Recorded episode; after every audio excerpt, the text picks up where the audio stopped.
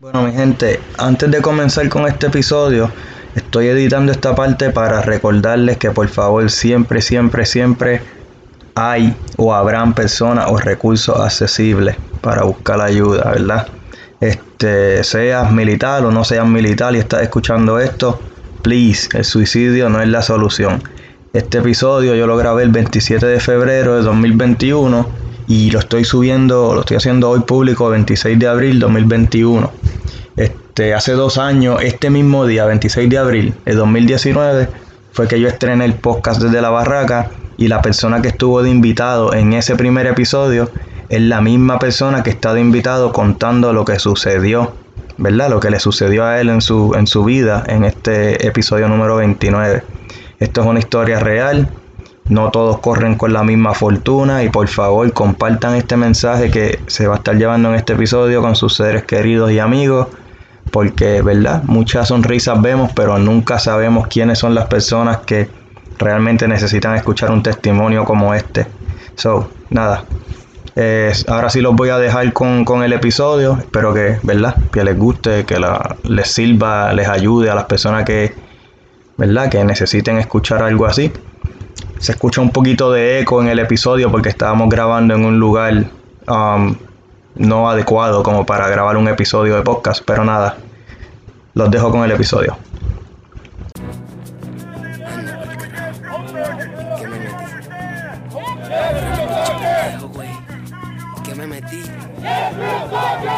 Déjame contarte mi historia, el porqué, la razón de venirme al norte y ser un soldado, decirte las cosas que aguanto, las cosas que veo y todo lo que yo he pasado, los gritos, las marchas, lo que disimulo, cagar en los montes sin limpiarme el culo, dormir en camiones en Irak o en Libia, lejos de mis panas y de mi familia. Yo vine pa' acá buscando lo que no tenía, estaba bien jodido y buscaba mejoría, de mierda, pero soy latino me tiro de pecho y me la arreglo en el camino. Ponle un poco de sabor, trompeta, suena las maracas. Se lo cuento al alfa y al omega desde la barraca. Corre, culero, corre.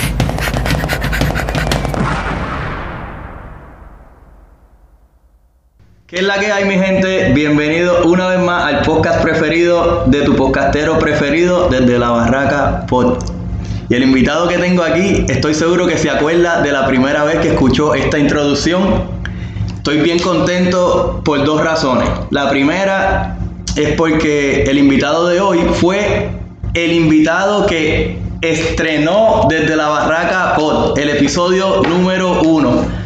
Él fue quien, quien hizo el primer episodio junto a mí. Me acuerdo que fue en el parking de Walmart ahí en Fairbanks. Y la segunda razón por la que estoy bien contento es porque realmente este hombre, ya ustedes sabrán, ya ustedes sabrán, pero estoy... Ya, estoy ya, se enterarán, coming soon, pronto, pronto. ya se enterarán, en verdad que estoy bien contento de que ah, pueda estar o tener la oportunidad de hablar con él una vez más frente a frente y pues verlo desde la última vez que lo vi, que no la vi, no lo vi en las mejores condiciones pero ahora está aquí y está, está como coco de nuevo. Ah, estamos vivos.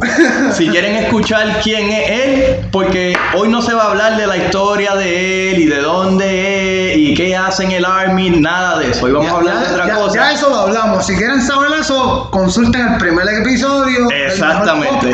en todos los podcasts que hay en este momento. Exactamente. Si quieren saber quién, de dónde, qué hace en el Army, a qué se dedica, vayan al episodio número uno. No se tienen que matar mucho buscándolo. Vayan denle en scroll hasta que vayan el primer episodio. Ahí está el, la historia de él.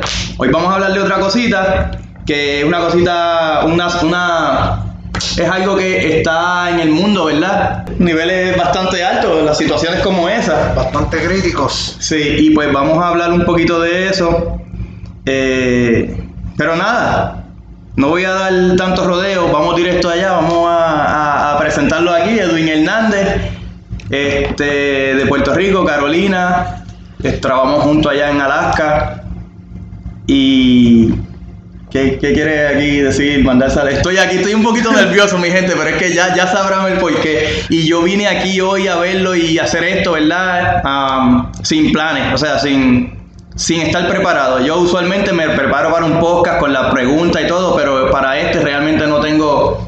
no tengo un script, no tengo no tengo un papel con preguntas, esto va a ser simplemente al natural, genuinamente, como, como nos salga aquí. Un secreto, un secreto, esto es improvisado, esto no se planeó, esto se habló antes de hacerse, esto es espontáneo completamente. Exactamente. Y nada, la razón por la que estamos aquí es porque, pues, no sé si recuerdan, en unos varios episodios yo llegué a mencionar que estaba un poquito ocupado, bregando con, con algo de un amigo que había tenido un accidente, este, había, había hecho mención en, en algunos episodios sobre, sobre esta persona que, pues, que necesitaba que le enviaran buenas vibras, esto y lo otro, pues porque estaba en, en una condición crítica, pues aquí está la persona, esta es la persona de la que um, yo estaba haciendo mención, Edwin Hernández, del episodio número uno, y está aquí hoy vivo, vivo para contarlo, vivo y lo digo, lo miro y como que no lo puedo creer realmente. Yo soy, no me lo creo. este muchachito pasó por una bien, bien grande y pero afortunadamente salió, salió de eso y pues aquí está él para dar consejos, aquí está él para si hay personas que están pasando por lo mismo, pues puedan escucharlo de una persona que realmente estuvo ahí y lo vivió, no que simplemente es una persona que te está hablando y hablándote eh, de motivación, esto y lo otro, sino una persona que estuvo realmente en esa posición. Este, cuéntame, ¿cómo te sientes? Me siento, me siento bien, estoy agradecido de estar vivo, sobre todo, ante todo. Pues Ya va un año y medio más o menos el del suceso, ¿verdad? va, ok, desde julio 29 de 2019 para acá, so va un año y agosto, septiembre, octubre, noviembre, diciembre, enero, febrero. Ocho meses. Casi no. Va, va para. Va siete meses y par de días. Ya, ya va para un año y ocho meses. Este, pues el suceso ocurrió en cuando estábamos allá en Alaska. Mi gente, al grano, si ustedes, ¿verdad? Se sienten en Si se sienten en depresión, si se sienten que ya su vida no tiene eh, motivo Sentido. o sentido o lo que sea, hablen con alguien, dejen salir esos sentimientos, dejen salir esos malos pensamientos que tienen, si es que los tienen, consulten a alguien, un amigo, eh, un profesional, un familiar.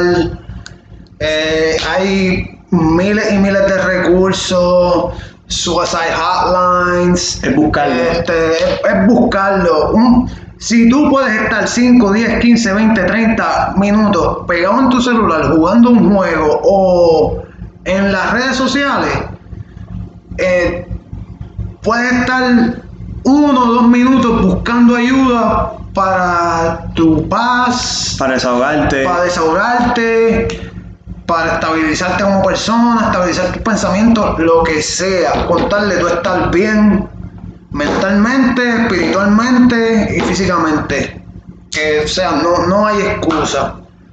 Porque muchos, muchos, la gran mayoría no estarían vivos para contarlo, para o para llevar un mensaje, pero en el caso de él, afortunadamente, Lo milagrosamente, Lo él lo está y quién mejor que una persona que vivió eso para contarlo y para llevar un mensaje, ¿verdad? A las personas que puedan estar pasando por la misma situación. Ajá, esta, esta es otra. Esto yo lo he escuchado ya muchas veces ya de- del um, viejo, el antiguo sargento mayor de nosotros, este, Um, Command Sergeant Major Ross. Ajá, ajá. Que él decía, él decía esto, lo voy a decir en español, lo decía en inglés.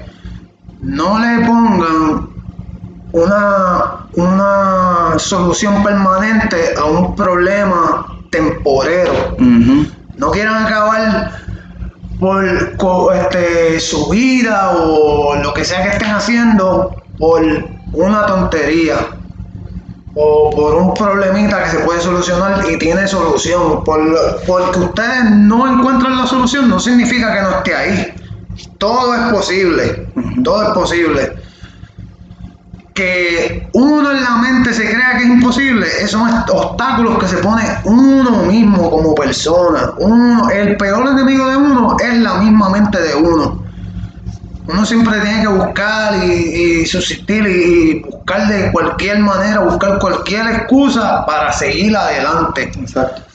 Muchas veces el mismo orgullo de uno, como que uno no quiere hablar las cosas, uno no, uno quiere quedarse con todo eso. Quiere reprimir todo adentro, Adentro. Y, no, y, no, y no dejar nada, no dejar salir nada por, por el por el qué dirán o qué pensarán. Señores, uno no vive con la gente, la gente vive con uno. Haz lo que tú quieras. Si lo haces bien, van a hablar. Si lo haces mal, van a hablar. So, haz lo que te plazca. Exacto. Haz lo que te haga feliz. Exacto. Y este, muchas veces, ah, personas, por ejemplo, en el caso, en este caso, Edwin es una persona que tú jamás y nunca Imaginaría. imaginarías que, ¿verdad? Que iba a pasar por eso. Iba a pasar por iba a eso. tomar esa acción contra mi propia persona. Bueno, soy yo mismo y no me lo creo. Soy yo mismo y todavía no creo que estoy vivo. Hay veces que me pellizco el brazo dos y tres veces. En serio, hay veces que me pellizco el brazo dos y tres veces, ¿verdad? Estoy vivo, me doy dos o tres bofetas en la que cara. tú, tú me imagino que me imagino que por tu mente pasará a veces como que qué ¿Qué, puñeta, qué- que, o sea, qué fue lo que me llevó a eso? ajá, a tomar una decisión tan drástica para querer terminar todo. Mi gente, esto sucedió una vez y pues yo recuerdo que una mañana, que si no me equivoco fue un martes o un miércoles, este, estábamos en el trabajo, eh, él no se presentó a, a la formación, a la primera formación, que era la formación de hacer piti. Y estuvo bien raro que no estuviera allí, qué sé yo, nada. El día continuó normal. Cuando a las nueve, nueve y media yo me reporto al trabajo, yo empiezo a notar como que un, un corre y corre, un corre y corre interno entre, entre, los de high, entre los high ranking de la compañía, un corre corre interno. Y yo empecé a notarlo. Exacto, yo empecé a notarlo porque yo trabajaba con ellos y yo como que "Hmm, aquí hay algo raro. Y después este, me entero que Hernández tuvo un accidente. Y yo, coño, un accidente. Y yo traté, yo recuerdo que yo traté de escribirte por el Messenger. Mira, estás bien, escuché un accidente, que sé yo, pero nunca me respondiste, pues porque ya había pasado lo que había pasado. Y, ¿y qué pasa? Después yo escucho, ah, que lo, lo tuvieron que transferir desde aquí al, a, Anchor, a Anchorage, creo, Me transfirieron, o sea, fue. Mi incidente fue dentro de la base. dentro de la base. En la base, fuimos a me llevaron al hospital de la base. Del hospital de la base me transfirieron a un hospital fuera de la base, en la misma ciudad. Exacto. que estuve aproximadamente 20, 22 días más o menos. De ese hospital me transfirieron a otro en Anchorage. Exacto, sí, así fue, así fue. Que estuve como 14, 15 días o 20 días más. Y después de ese hospital en Anchorage me, transfir- me transfirieron a un hospital de veteranos en Richmond, Virginia. En ese último hospital estuve alrededor de 25 días más y después me, me- me trasladaron a un centro de rehabilitación que queda justo al lado del hospital, en los mismos predios. Pues cuando yo me enteré que él lo tuvieron que transferir de un hospital a otro, ahí fue que yo dije, ok, esto tuvo que haber sido algo bien serio. A toda esta todavía no sabíamos qué era lo que estaba pasando. Pero yo dije, al transferirlo de este hospital a otro hospital afuera, es porque es algo serio, es porque es porque algo que aquí no pueden tratar. Y aquí tratan muchas cosas. Para transferirlo afuera es porque algo mayor ah, tuvo que haber pasado. Y nada, después cuando cuando nos enteramos de que, que lo que supuestamente, lo que se estaba pensando que había pasado, fue pues, se puede decir como que un atentado, o sea, él atentó contra su vida y no fue de una manera pendeja, no fue como que ah, se, se puso una sabanita para dejar de re- una sabanita en la cara para respirar y cuando, y cuando se, Se bebió un pote de pastilla, no, no, no, no, fue de una manera realmente que por eso es que yo estoy tan y tan y tan y tan asombrado de que este hombre pues hoy esté vivo para contarlo. Me tomó mucho, mucho, mucho, mucho tiempo traerle este tema porque esto pasó en, julio en julio del 2019 y no fue hasta ayer, eh, ¿cuándo? ¿Qué- qué- hoy? 26. 27, hoy es 27 de febrero del 2021. No fue desde julio del 2019 hasta febrero 26 del 2021 que yo le traje el tema como que, mira, me gustaría hablar contigo, esto, esto y lo otro. Desde ese tiempo hasta acá, sí, yo me he mantenido en comunicación, nos hemos mantenido en comunicación constante todo este tiempo, pero nunca habíamos hablado del tema, nunca yo le había traído el tema, pues porque obviamente es un tema delicado y no, no quería como que um, incomodarlo. Por eso fue que yo, cuando le hice el acercamiento, yo le dije, mira, esto realmente, si tú quieres hacerlo, eh, si no, realmente 100% yo te voy a entender. Esto es un tema delicado. Este, este tema, si quieres hacer esto, vamos a ponerlo a tus límites, como tú digas, porque realmente es un tema bien delicado. Y, pero aquí estamos. Y pues, recuerdo que ese día, cuando nos dijeron eso, pues fue un shock para toda la compañía. Como que nos quedamos como que, ¿qué carajo pasó? ¿Qué le pasó? ¿Por qué él hizo eso? Si él estaba bien, él... O sea, un, un tipo que siempre está dando chistes, siempre está vacilando, trabaja cuando el trabajo es trabajo, cuando vacila, vacila, él siempre está en la de él, siempre está, tú sabes, de buena, en buen mood. Yo nunca lo he visto encojonado, nunca lo he visto así que esté, esté apestado de la vida, ni nada. Esto fue algo bien completamente de la manga. Porque tú sabes que hay gente que tú sí puedes sospechar de ellos Ajá. por la manera en que son o las actitudes que toman o Los la- cambios que hacen en la personalidad de la noche a la mañana. Exacto, y tú pues como que lo puedes notar. Pero hay otra gente que realmente tú no tienes puta idea de por qué, ¿verdad? Por qué toman esta, esta decisión. Y pues aquí tengo el ejemplo vivo, ¿verdad? De que cuando uno necesita sentirse, o sea, perdón, cuando uno se siente en esa, que uno necesita hablar, pues hay opciones. Y pues aquí tenemos un ejemplo vivo, literalmente vivo, de que se, sí se puede. Mucha gente me imagino que ahora en, en lo que llevamos de, de, de- de conversación te- se están preguntando cuál fue el accidente. Pues mira, vamos, vamos- vamos a sacarlo de, de, De duda. rodeo, de duda. Yo atenté contra mi propia vida y me... Me... ¿Cómo, cómo decírselo? Este... Estás aquí, estás ahí. Me, me dio un impacto de bala en la cabeza. Ahora mismo, más del 40% de mi cráneo no es mi cráneo de verdad, es una prótesis. Estuve en coma por dos, casi tres semanas, o mejor dicho, tres semanas. Este, cuando me levanté, confusamente no sabía dónde estaba, no sabía qué pasó. Él estaba totalmente en otra ciudad. Estaba en otra ciudad, me, me levanté en una cama con agujas en un brazo, más agujas en otro, grapas en el estómago. En la cabeza ya te habían En la cabeza también. Un tubo que me tenían directo al, al estómago que que estaban alimentando y me estaban echando los medicamentos. No podía hablar porque tenía una traqueotomía. Y todo eso que tú estás diciendo te lo hicieron en cuestión de, De nada. de nada. De nada. En cuestión de nada. No abrir y cerrar de ojos. Yo recuerdo que cuando esto pasó, eso creo que fue un martes, un miércoles, él, este, este, espérate, tú- yo creo que a ti te, tra- te transfirieron para Anchorage mucho más rápido de, de eso, porque eso pasó un martes y ya los tres días cuando yo fui a Anchorage, o sea, ya tú estabas en, en Anchorage. Algo así. La cosa fue que eso fue un martes, si no me equivoco, y el viernes este, yo fui a Anchorage, que quedaba más o menos, nosotros estábamos estacionados en Fairbanks. Anchorage es una ciudad que queda como a 6 horas. Seis horas de Fairbanks. 6 horas de Fairbanks. Pues nada, yo fui hasta allí, este, eh, fui al hospital para verlo, para ver cómo estaba, estaban ya permitiendo visitas. Saludos a, a Brian que estaba allí con Gabriela.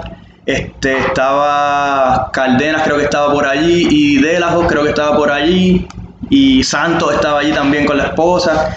Y nada, la cosa es que pues estábamos allí y cuando yo entré al cuarto, que lo vi, eso fue como que un shock para mí porque la última vez que yo lo había visto, él estaba totalmente Estaba como nuevo. como nuevo, completamente sano, completamente eh, vivo, completamente vacilando como siempre y boom, de momento lo vi allí en la cama, ¿verdad? Estaba con todo eso que él mencionó, tubería aquí, opera, este, eh, cicatrices acá. Está- recuerdo que tú estabas, tú estabas, no sé si, obviamente tú no te viste, pero estabas bastante hinchado, las manos las tenías bien hinchadas. Recuerda que, recuerdo que cuando te di la mano, tú me apretaste bien duro. Y yo, cuando él me apretó así bien duro, yo dije, diablo, este tipo así como está y me- la fuerza que todavía tiene. Ahí fue que yo dije como que, ah, pues este, este va a estar bien. Porque él me apretó la mano bien fuerte y yo le dije, ¿sabes quién soy? Y me hizo así con el dedo, me dio un thumbs up. Porque no podías hablar. Recuerdo que, recuerdo que en ese tiempo tú estabas comunicándote por medio de papel y lápiz. Ajá. Papel y lápiz escribiendo garabatos. Con un notepad. Exacto. Y escribiendo garabatos. Pues yo recuerdo que le dije, ¿sabes quién soy? Me reconoce. Y me, y me hizo así con el dedo como que sí. Y con la cabeza como que trataba de moverla y me decía como que sí. Y yo le dije, soy yo el calvo. Y me decía, y me decía como que así con el dedo. Y, y nada, este...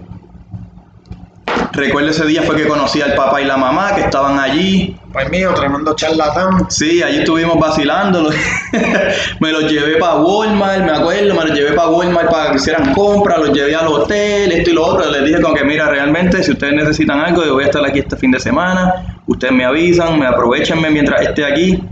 Y así, así mismo fue. Así mismo fue que los conocí y todo bien. Y, y nada, realmente el último día que yo estuve en Anchorage fue el último día que yo, que yo lo vi a él. Y pues obviamente lo vi en unas condiciones totalmente distintas a las que lo estoy viendo hoy, después de un año y pico, que lo estoy viendo en persona, frente a frente, como que lo vi y, y rápido como que lo que pensé fue, wow, está cabrón, de verdad. Pero pues, estás aquí. La vida puede cambiar en tan solo un segundo. Así mismo, porque, o sea, el día antes, como él estaba diciendo, ahorita, cuando- antes de empezar el podcast, él me estaba diciendo, mira, el día antes yo estaba, Normal, vacilando, de buen humor, como siempre estoy, tirando chistes para arriba y para abajo. O sea, que, que yo mismo me pregunto qué fue lo que me llevó a mí a tomar esa acción en contra de mi propia vida, porque en ese momento yo no tenía problemas ni amorosos, ni de dinero, ni sentimentales, de ningún tipo de problema. O sea, soy un hombre soltero, no tengo hijos, no tengo ni un perrito que me ladre. O sea, no, no tengo nada de eso. ¿Qué fue lo que a mí me llevó a atentar contra mi propia vida? yo no sé si tú, yo no sé si tú recuerdas, pero esa mañana que pasó lo que pasó, yo creo que después de tú haber hecho eso, tú enviaste enviarle, tú, tú intentaste enviarle unos mensajes de texto a uno de los muchachos, porque lo que se veía eran los mensajes de texto entrando, pero con garabato. Como que tú estabas tratando de decir algo, pero estaba totalmente, no se entendía nada, era como que muchas letras. La cosa del caso es que después del impacto de bala que yo recibí en el cerebro, el reporte dice yo estaba consciente. Eso dicen, eso, eso, eso fue lo que yo escuché también, que tú llegaste, a- creo que hasta hablar con los MP. ¿Cómo? Ni idea. O sea, es, es increíble. Después de un impacto en la cabeza, estar, estar consciente. O sea, ¿Tú recuerdas dónde fue? hasta donde lo que dice el reporte, que fue en el golf course. Eso fue lo que yo escuché, pero realmente no sé, yo no sé, eso es lo que dice eso, pero de ti nunca lo había escuchado, que nunca había hablado contigo. Eso fue dentro de la, dentro de la misma base, el campo de golf de, de la misma base, y fue bien temprano en la mañana. Yo diría que eso fue más o menos como a las cinco y pico, Sí, seis de la mañana. Mañana, tal vez.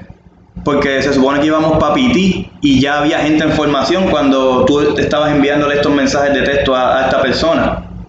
Que no recuerdas ni quién fue la No persona. recuerdo ni quién fue, ni... Yo te digo quién fue, no me recuerdo ahora mismo, pero si, si me pongo a darle mente me acuerdo. Este. Entonces. Tal vez, tal vez alguno de mi squad de, de ese tiempo. Fue uno de los blanquitos. Uno de los blanquitos. Sí, fue uno de los blanquitos. Valeda, tal vez. No, no, no fue él. Eh, fue. Eh, Letchworth. Ah, pana, fuego. Buena, gente, buena gente. A él fue que tú le estabas enviando unos mensajes, pero estaban completamente. O sea, no se entendía nada de lo que estabas enviando. Entonces, nada. La cosa fue que después que pasó esto, ¿verdad?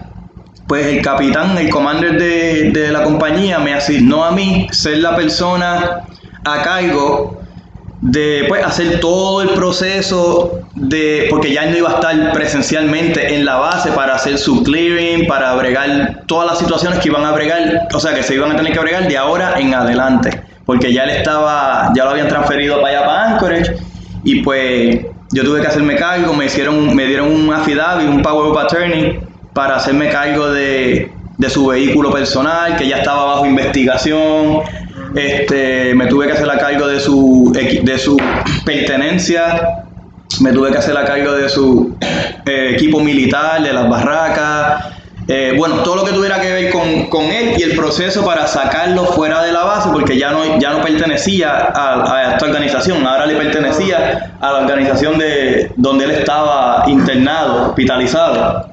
A lo que se conoce como Warrior Transition Battalion o batallón de transición de guerreros o como ahora lo llaman Soldier, Soldier Recovery Unit, unidad de recuperación, recuperación de soldados. Que básicamente cuando hay, ¿verdad? Casos como este o casos accidentes, accidentes, pues los transfieren pues ya a, esta unidad que se encarga pues de, de todo lo que son, de todo lo médico. Ya tu, tu, tu, trabajo primario en el, en, el, en el Army, en la Fuerza Armada, en lo que estés, deja de ser tu trabajo y tu trabajo es tu bienestar, tu salud y las citas, ese tipo de cosas. ¿Y cómo, cómo, cómo tú has visto, o sea, cómo tú, uh, qué nota le daría al servicio después de, de, ¿verdad? Que pasó lo que pasó y que te transfirieron para acá y todo eso, ¿cómo tú le das un grade? 10 más, más, más. Sí, bregan al 100. Bregan al 100. Todo lo que necesitan siempre están ahí. Sí. Este, pues mira, eh, yo recuerdo que cuando yo fui al hospital y todo, nada, después de eso que nos empezamos a comunicar ya, porque obviamente él estaba en esas condiciones y él no podía hablar por teléfono y nada, pero ya una vez él estaba un poquito más recuperado, que estaba hablando por teléfono un poquito más, yo recuerdo que yo me comunicaba con él por cámara o por teléfono. Y yo recuerdo que este hablabas lento, estabas hablando lento, bien lento, pero sabía lo que estabas diciendo, estabas consciente. La R no la podía pronunciar. Exacto, pero que estabas consciente, tu inglés no se te fue, eh, seguías hablando español, escribiendo y hablando en español, este, estabas haciendo oraciones, ¿verdad? Coherentes, o sea, nunca perdiste nada de, de ese, en ese sentido. En ese sentido.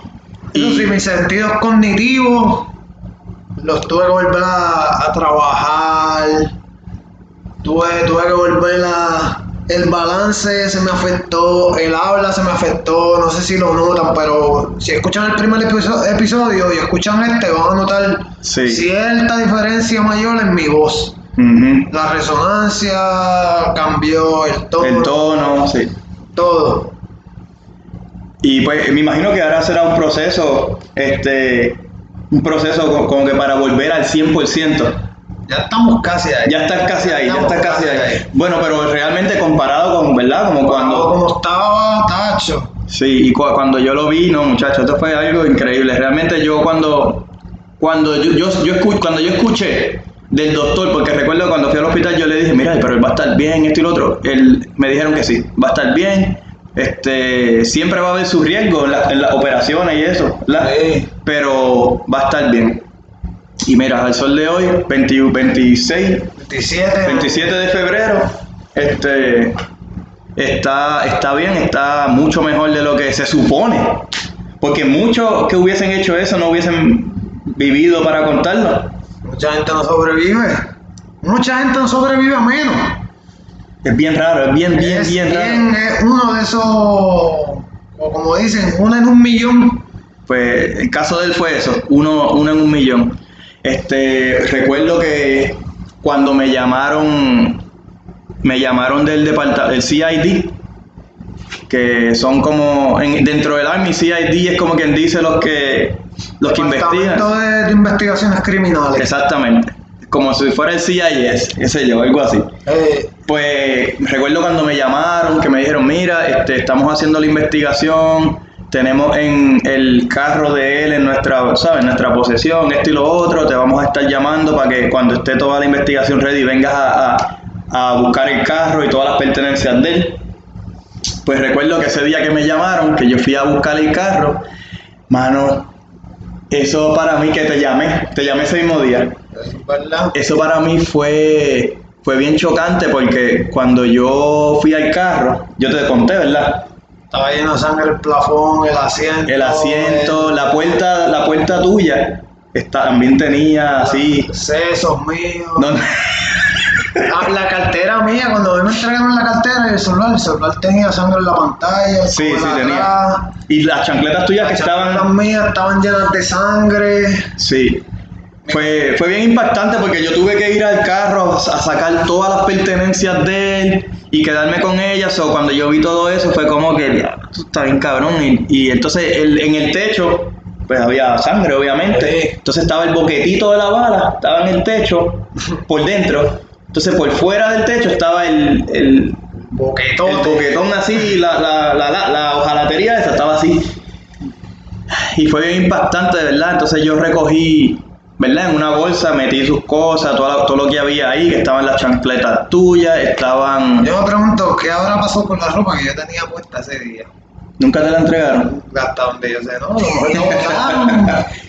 Y recuerdo que yo que, recuerdo que yo te llamé una vez y te dije, mira, yo tengo aquí todas tus cosas del carro, no te las voy a enseñar, pero las tengo aquí. No, enséñamela, enséñamela. Déjame verla, déjame ver las chancletas, déjame ver la ropa. Y yo, no, no, no. Y pues cuando, cuando te las enseñé tú, diablo, ¿en serio? Cosa eso. Y yo, "Man, nada, la cosa fue que eso pasó. Este, de- recuerdo que hubo un revolú con lo del carro, porque esta gente no querían, los del banco no querían entender. Yo tuve que comunicarme con ellos porque tú me dijiste, ah, que me llegó una nota de, del banco de que no había hecho mis pagos. Ajá. Y yo le dije, mira, me tuve que comunicar con el banco y decirle, mira, este hombre lleva tres meses en el hospital, por eso es que sus pagos no se han, él no los ha podido hacer, él está en condición crítica, él no puede hacer pagos del carro. Estaba en intensivo, estaba en coma, como yo me voy a parar de un coma a ir a un banco a hacer un, a hacer un pago en efectivo. Ajá. Entonces, nada, la cosa fue que tra- se trató de negociar porque ellos querían que a todo cojón tú, tú pagaras el, El saldo completo. el saldo completo de la guagua para tú poder quedarte con ella. Entonces tratamos de negociar con ellos de que tú podías dar cinco pagos cinco pagos de cantazo. y no. y no que no quisieron cuadrar. La cosa fue que nada, ellos terminaron quedándose con la guagua, la Super Mazda 3, que era la, re- la reconocible. La Montespi, Sí, la, la que viene que es turbo, que viene con todos los muñequitos. esa, entonces. Era la, la, en Alaska nada más habían dos de ese color, la mía y otra más. La otra estaba allí mismo, estaba allá en La otra estaba en. Sí, eh, La guagua de este era la que, pues, tú lo veías y ya rápido sabías que era él porque era la Era única. la única que estaba en todo Fairbanks, que era azul, que era de esa manera, era la mía, la única. Exacto. Y nada, fue un poquito chocante eso. Realmente el proceso fue un poco chocante estar pensando cuando yo estaba en las barracas este, haciendo cleaning en tu cuarto, que tuve que limpiar, o sea, recoger todas las cosas, las que se iban a... Las, las tuyas personales que yo tenía que enviar para la casa de tu hermana y las cosas, las cosas que le pertenecen al Army que tuve que entregarlas. Todo eso fue como que bien chocante, como que pensar, pensar como que diantre, todas estas cosas son de él y él está en... Esa era, esa era mi pensar, como que, ya, como que, ¿cómo pasó esto? Este, ¿qué le habrá pasado por la mente? Todo ese tipo de preguntas siempre, siempre, siempre las tuve. Mucha gente me preguntaba también, pero pues yo no tenía respuestas tampoco. Yo tampoco las tengo, o sea, ¿qué me llevó a mí a eso? Yo mismo me lo pregunto. Bueno, uno de los doctores en el centro de rehabilitación que estaba, él me dijo, tal vez, tal vez tú te acuerdes de aquí a años, quizás décadas, quizás no te acuerdes nunca. Mi respuesta a lo que él me dijo fue, doctor, sinceramente, yo prefiero no acordarme. Porque para qué revivir algo que me llevó a mí a hacer eso. Ujú. O sea, si saliste del hueco, ¿para qué te vas a volver a tirar? Cuando eso, cuando eso pasó, que tú abriste los ojos y despertaste, ¿qué fue lo último que tú recordaste de eso? ¿Recordaste cuando estabas guiando allí? El día antes, cuando estaba de camino a mi cuarto, que estaba entrando a mi cuarto. El día antes de, de eso. El día antes, Que estaba todo normal. Estaba todo normal, todo en su sitio. Todo, todo, todo. Entonces, y después de eso, pues, obviamente, llegaste, llegaste como que a, a- como que me imagino que llegabas a pensar como que, ¿cómo carajo estoy aquí? ¿Cómo llegué aquí? ¿Quién me trajo? ¿Qué pasó? Sí, lo llegué a pensar Muchas veces, me imagino. muchísimas veces. Y te pregunto, este. A ver, ¿cómo te puedo preguntar? Me imagino que tuviste gente tratando de, de investigar, como que para allá, dime qué pasó, esto, lo otro, pero dime, dime, dime.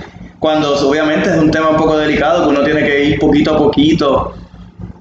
Hubieron mucha, hubieron mucha gente, de, investigadores de que me preguntaron Ajá. qué fue lo que pasó, te sentías de cierta manera, eh, hubo un cambio drástico en tu vida, la partida de algún ser querido, eh, alguna pérdida. Y yo, mira, ¿en serio? No, no.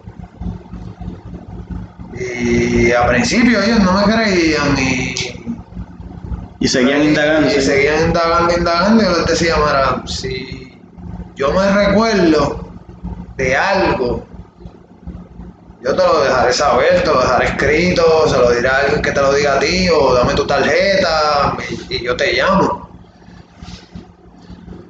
A todas estas, cuando a mí me entregan mis pertenencias, el investigador asignado a mi investigación él me pide ciertas, eh, ciertas pertenencias mías personales, como mi teléfono, eh, mi ID, mi cartera, las cosas que yo tenía en posesión En ese eh, momento. en ese momento. Y pues yo se las entrego, él investiga. Tuve sin teléfono propio, propio, alrededor de Mucho tiempo. Seis meses. Sí, porque yo recuerdo que nosotros- Yo tuve que comprar otro teléfono. Recuerdo que nos estábamos comunicando por Facebook, por el, por el- la cámara de, de Facebook, era donde yo te llamaba. Sí, por Messenger. Por Messenger, exacto. Y estuviste, estuviste mucho tiempo sin el teléfono. Sí. Porque ellos lo tenían en posesión. Yo recuerdo que ya tú estabas aquí, yo creo que ya tú estabas aquí o en Anchorage Ya, y ellos todavía tenían el teléfono en yo posesión. cuando yo estaba en Anchorage fue cuando ellos tomaron posesión de mi teléfono. Y Claro. creo que tenían tu wallet también, completa. No, mi, mi wallet la tuvieron dos o tres, dos o tres días. Ellos me la hicieron este devolver ellos me la devolvieron rápido. No sé para qué querían la cartera, en verdad, no sé qué pieza clave encontraron en la, en la cartera. Bueno, mi cartera era negra y cuando yo la cogí estaba color vino. Ajá. llena de sangre. Y sesos también. Bueno, tuve que cambiar de cartera. Está cabrón. Yo me acuerdo, yo recuerdo este el día que, que fui a ver el carro, yo tenía en mente, yo estaba como que preparado mentalmente para eso. Yo decía, diantre, yo no, yo no quiero como que ir al carro y encontrarme con encontrarme con algo así. Hasta que entré y obviamente no vi algo así como lo que acabas de mencionar, pero sí vi, vi bastante, fue bastante gráfico. Fue bastante gráfico y pues Es algo con lo que tú no quieres toparte en ningún momento. Ajá. exacto. Y menos si tú sabes que es de una persona tan allegada a ti, que Exacto. tú estimas, que, es buen- que, que es buen amigo tuyo. Ujú. Este, pero nada, eso fue lo que pasó. eh, y realmente el propósito de el propósito de este episodio de hoy es ese. Llevarle un mensaje a la gente por alguien que estuvo ahí, no por alguien que, que habla motivacionalmente, esto y lo otro, fue por alguien que lo vivió y hoy tuvo la oportunidad, o sea, De contarlo. de vivir de nuevo para contarlo. Porque como estábamos diciendo ahorita, esto es algo que darse un tiro en la cabeza, es algo que es bien raro que alguien lo sobreviva. Súper raro. Es bien raro que alguien lo sobreviva, eso está bien cabrón. Y, y nada, mano, realmente hoy cuando te vi, yo, yo como que, ya, este tipo, mano. El hecho de que yo todavía camino Ajá. Puedo- porque por donde pasó la bala, la bala entró por debajo de mi quijada, me cogió la lengua, que a mí me tuvieron que coser la lengua, pasó por la cavidad nasal, pasó, obviamente me tuvo que pasar por la vista, no sé. Entre medio, o creo que entre medio, Y terminó saliendo pues por el cráneo arriba. Por el lado izquierdo, ¿no? No, pues salió por aquí, por el mismo. Ah, exacto. un, po- un poco más arriba de la frente. Exacto. El hecho de que yo todavía puedo ver Hablar, y hablar. oler, o- escuchar. oler, yo nunca he podido oler desde que tengo uso de razón. Ese, ese sentido nunca, ¿Sí? Nunca se me. Ese, ese es uno de los sentidos que nunca he tenido. Pero tú estás hablando de antes de. Mucho antes de- Del suceso. Del suceso. Ah, ok, ¿de verdad? De que tengo uso de razón. Para mí poder oler algo tiene que ser un olor fuerte. Bien fuerte, bien fuerte. Si no, no lo voy a oler. Ok. Pero que puedes escuchar, puedes caminar, puedes. Caminar. ¿Corres o no? Corro, sí, sí, si están tiroteando, obviamente voy a correr. y si tengo que ir al baño, también voy a correr. Pues, pues, básicamente todos tus sentidos están Al día. al día normal como si nada hubiese pasado. Me imagino que en algún momento sentirás como dificultades para hacer o Eso sí. cualquier- una que otra cosa, pero en general estás bastante bien, te veo y te ves bien, te ves, te ves bien, estás un poquito más flaco, eso sí, pero Fíjate, desde que me hicieron la gastro, el apetito no es lo mismo. Hay veces que estoy hasta dos, tres días sin comer, sin apetito, sin hambre. Sí. Y tengo que forzarme a comer Ujú, por, por la gastro bypass que me hicieron. ujú. Sí, eso, eso es lo único que yo diría, te, te ves un poquito más flaquito que antes, o sea, no es que estás ahí bien flaco, ahí desnutrido, pero, en las costillas, pero ah, pero te ves bien, o sea, dos o tres, dos tres libritas más que he hecho. Y aunque tú me hagas así todo flaco y peso 197 libras. de verdad. Pues que soy demasiado, soy demasiado o sea, ancho. no, y tú eres alto, tú mides que como 5 días, 5, 11. 5'11". ¿verdad? Este. Pero nada, mano. Este, realmente ese era el propósito del episodio de hoy, llevarle a la gente que quizás conoce a alguien que está pasando por una situación similar o alguien que esté escuchando y, ¿verdad? Esté pasando por una situación similar o tenga los mismos pensamientos o piensa que no hay no hay, No hay no hay solución. solución. Mira, Si, si tú te encuentras con, con una persona que tú quieres y tú lo estimas mucho y tú notas algún cambio de personalidad o cambio de actitud, pregúntale, ¿te sientes, te sientes de cierta manera? No, no es tabú hacer esa pregunta. O sea, pregúntale, ¿estás pensando hacer algo drástico? ¿Te sientes mal? Algo de lo que quieras hablar. Háganle, háganle saber que hay gente que se preocupan y les importa, que, que, que, que tienen propósito. Tú sabes que fue algo que a mí me, me impactó mucho. Que después que sucedió lo que sucedió, yo, me, yo estaba como que dándole un poquito para atrás al tiempo. Y yo llegué a recordar que cuando tú hiciste tu episodio, el, el número uno, el primer episodio del podcast, nosotros yo creo que en un punto del, del episodio tuyo, nosotros llegamos a hablar de eso. De ese tema. Y sí. tú me, yo recuerdo que tú me dijiste en ese episodio como que, ah, el Army, estamos hablando de eso, ah, el Army ofrece muchos recursos para, para las personas que necesitan ser escuchados, o que estamos, estamos hablando de ese tema más o menos. Y recuerdo que tú lo mencionaste. Y entonces yo, yo pensaba como que, mano, si él sabía bien claro, él mismo, me- él mismo en su episodio me, me lo... me lo llegó a, comentar, a mencionar y, y como que no, yo como que en ese momento estaba como que no, algo no me cuadra, algo no me cuadra. Pero como ya dijimos, mira, hay gente, es bien rara la vez que una persona haga algo así y sobreviva, pero aquí está la persona que lo vivió, lo vivió, ¿verdad? recuperarse de eso no es fácil, no es nada fácil. Cuando yo me levanté de mi coma, lo primero que yo hice fue chequear qué tenía puesto, en dónde estaba y tratar de pararme de la cama. Traté de pararme de la cama, no me dejaron. Me dijeron, vuelve a acostar, tú estás en coma, te pasó esto. Cuando me empecé a chequear, que me toqué la cara, ya tenía barba y no barba de que tenía pelos en la cara, tenía ya pelo masivo en la cara. Más del que tengo ahora. O sea que no. Y tuviste, tú fuiste a terapia, tú me habías contado que fuiste a terapia para, para volver a caminar. Para, volver a ganar no tuve que ir a terapia. Pa- la- las terapias que cogí fue más bien para mis sentidos cognitivos, terapia del habla. Porque recuerdo que estabas hablando bien lento, bien Sí, lento. estaba hablando bien lento, bien pasado. Me tomaba mucho mi tiempo para hablar porque no se me entendía por- por el, por, por el incidente. Como mi voz quedó tan afectada, no se me entendía muchas de las palabras que decía. Entonces tuve que tomar terapia del habla.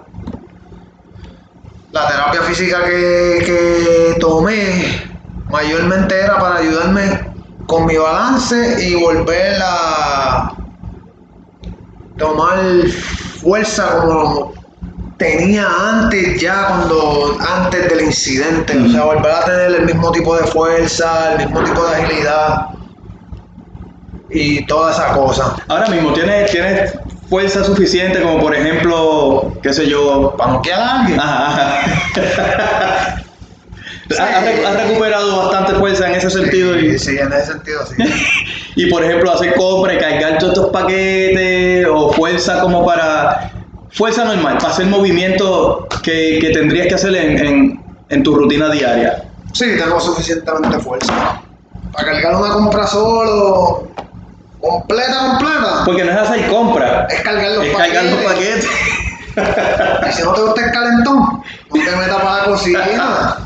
mira Y si no speak English, tu papá. Tu papá, mira, tú sabes, ¿Oíste? tú sabes cuándo yo fue que, cuando, cuando fui, cuando fue que yo noté que ya él estaba bien. Una vez yo estaba en Facebook y vi un meme, una charlatanería bien cabrona en, en Facebook, un meme. Y cuando vi quién lo compartió, fue este. Y yo, ah, no, espérate, ya este está bien. ya, ya se está recuperando, ya, ya lo veo en Facebook compartiendo memes y. No, el último que compartí está bien chévere. Este. eh, ¿Qué viste, qué viste? uy. Mira, ahí, ahí lo veo dándole like y. a, lo- a los stories. Uy. Está recuperado, mi gente. Ahí pueden ver. Hace rato. Tiro fue en la cabeza, no fue en el, en el así pelado. importante, importante. Pero nada, mi gente, este, yo creo que, yo creo que, que- así me caí en tus podcast mentiras. ¿Cuál fue el chiste que tú me hiciste? Eh, El del Billboard. Ah, a los que saben inglés. How do billboards talk? ¿Cómo? Sign language. Pero después me hiciste uno que no lo entendí muy bien, pero. Ah, el how do you call a funky car? Exacto, dijiste el de Mustang. Yo hice como que. Mustang. ok. Y después fue, ok, esto es vacilándose a los que, a los que tienen Mustang, de seguro. Mira, pues el meme que yo compartí hoy en Facebook es de un perrito con gafas serio, como que molesto, y dice, arriba dice, cuando entro a un lugar diciendo buen día y nadie me contesta. Y el perro dice. ojalá se mueran hijos de, de- una gran puta. Ese, no, ese tú lo compartiste, ese no lo he visto. Se lo compartí hace a ver cuántas horas. A ver, a ver, a ver, Hace como 6, 7 horas atrás. Pero el día que yo vi ese meme, por primer- un meme que él posteó, esto fue hace meses ya. Ahí fue que yo dije, ah, definitivamente ya el hombre está. Hace 5 horas yo Cinco horas. perrito. Yo dije, este hombre ya está en su en su sentido, que está compartiendo memes de charlatanería como él hacía normal. Y nada, esto realmente, pues, una experiencia, ¿verdad? La cual él pasó por eso y tiene ahora la oportunidad de contarlo, vivirlo y pues llegar a esas personas que realmente necesitan escuchar algo así. Porque en otro caso, un caso peor, yo no estuviera aquí ahora mismo Yo no estuviera vivo. Exacto, eh, yo no estuviera aquí ahora mismo hablando con él, pues porque él estuviera siete pies bajo tierra hace un año y medio ya. Y está acá, tú, tú- Estuviera cremado porque yo no quiero que me bueno, tú no has pensado eso, como que a veces como que, diablo, mano, yo Hace dos años. hace dos años, Si yo estuviera ahora mismo, hubiera muerto. Está cabrón, ¿verdad? Cuando uno, me imagino que piensa El eso. que atenta contra su propia vida no va para el cielo. Aunque yo sé desde que nací que voy a terminar de infierno, pero. Eso es conversación para otro día. Otro día, otro día. Si quieren saber, me pueden añadir, seguir en las redes sociales, Búsquenlo, en Facebook, EDW, espacio, HNDZ, en Instagram, E EDW9321, Y esas son las dos que tú tienes. Esas son las dos. Tengo el Nacha, pero en verdad no me sé el username. Y yo casi no lo uso tampoco. Y también casi no lo uso. Ahí escucharon las redes de él, las mías ya ustedes saben. Ah, las tres cuentas del podcast son de arroba desde la barraca en las tres, Twitter, Instagram y Facebook. Y entonces la cuenta personal mía en Facebook no la voy a decir porque nunca la digo, siempre pongo la del podcast, pero las dos cuentas personales en Instagram es HJ underscore ROD y en Twitter alfa underscore omega underscore 2017. So, ahí, me, si- ahí me pueden escuchar. a mí. Total, si lo O quieren de- conseguir, tienen, le, le pueden escribir a la cuenta del podcast y él es el que le va, les va a responder. Exacto. Pero mi gente, si estás escuchando esto y estás pasando difíciles o si hay cosas que necesitas hablar y tú pues que te gustaría este acercarte a él para que él te dé, ¿verdad? De su propio De mi propia experiencia. de su propia experiencia, lo pueden contactar, ya dio sus redes. No nunca nunca Nunca está de más dejarle saber a alguien lo que tú llevas por dentro, si hay algo que te molesta. Es mejor decirlo a tiempo y evitar una tragedia o evitar un mal rato o dejar de ser una persona viviente y pasar a ser un recuerdo. Exactamente. So, hablen, no se queden con nada. Y recuerda, la, lo que, el milagro que pasó con él no necesariamente va a pasar contigo. No va a pasar contigo, el, el mismo rayo no cae dos veces en el mismo lado. Exactamente, porque, porque él tuvo, ¿verdad? Afortunadamente la oportunidad de volver a vivir un día y volver a abrir los ojos y volver a su normalidad. No significa que, como, como estamos diciendo ahorita, no fue un intento pendejo, no fue un intento. Sí, un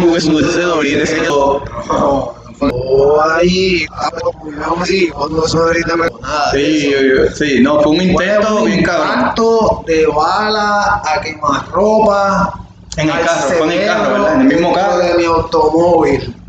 A las cinco y pico de la mañana. Cinco y pico de, de la madrugada.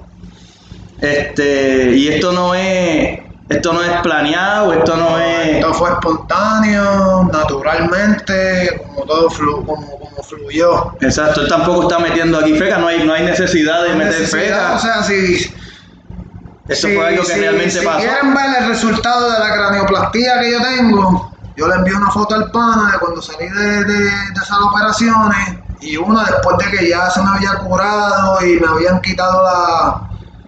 la Las grapas, eran como grapas. Porque eso es lo que usan pa- para ese tipo de operaciones, eso es lo que usan para que la piel selle.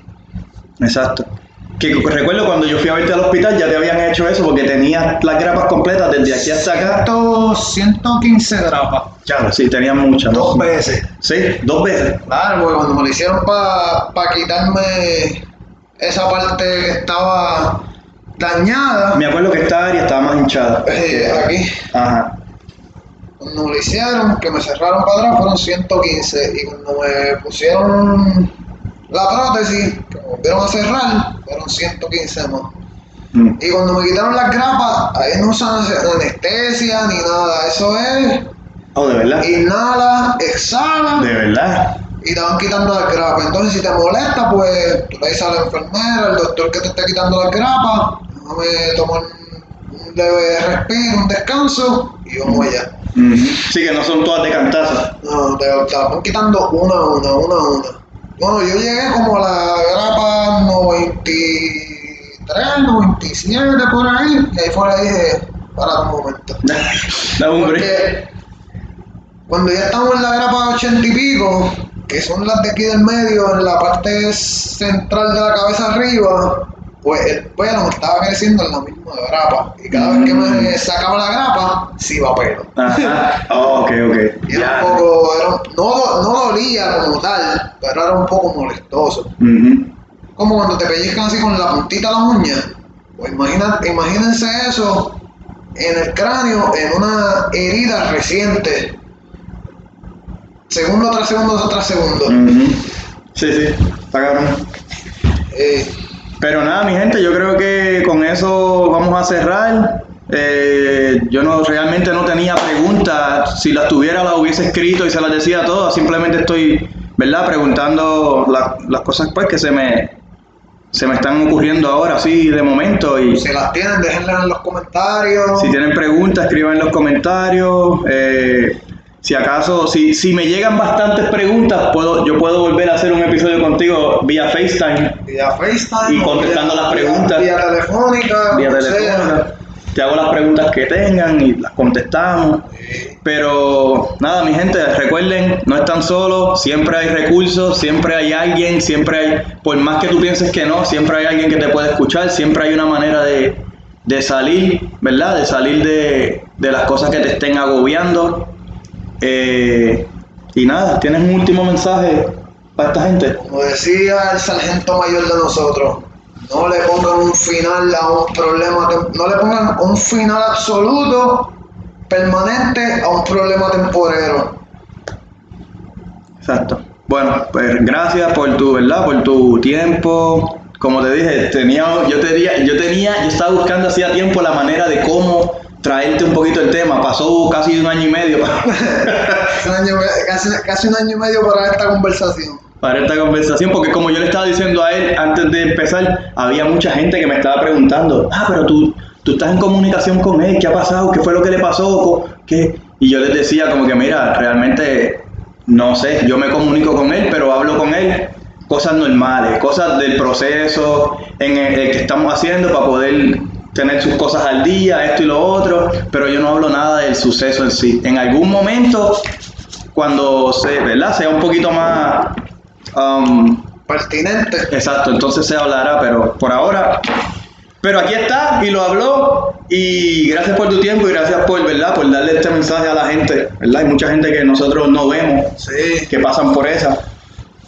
Y nada, Mucha gente que se em- embotella los problemas y no los quiere dejar salir. Déjenlo salir. Es no el qué dirán o lo que piensen. Olvídense de eso. El qué dirán no, no te va a dar otro día más para vivir, no te paga los biles, no aporta nada en tu vida. Cada cual, cada, cada cual tiene su manera de pensar. La tuya puede ser diferente a la, a la- a las de las otras demás, las de las otras personas puede ser diferente a la tuya, no importa. Con que tú sigas viviendo y sigas hacia adelante, eso es lo que importa. Bueno, pues mi gente ya lo escucharon. Nos veremos en la, perdón, nos escucharemos en la próxima. Este fue el episodio número 29. Bueno, mi gente, pásenla bien, sigan para adelante, busquen gente ah, con quien hablar si necesitan y nos escuchamos en la próxima. Ay, Pendejo, ¿Qué me metí? Déjame contarte mi historia, el porqué, la razón de venirme al norte y ser un soldado, decirte las cosas que aguanto, las cosas que veo y todo lo que yo he pasado, los gritos, las marchas, lo que disimulo, cagar en los montes sin limpiarme el culo, dormir en camiones en Irak o en Libia, lejos de mis panas y de mi familia. Yo vine pa' acá buscando lo que no tenía, estaba bien jodido y buscaba mejoría, con un inglés de mierda, pero soy latino, me tiro de pecho y me la arreglo en el camino. Ponle un poco de sabor, trompeta, suena las maracas, se lo cuento al alfa y al omega desde la barraca.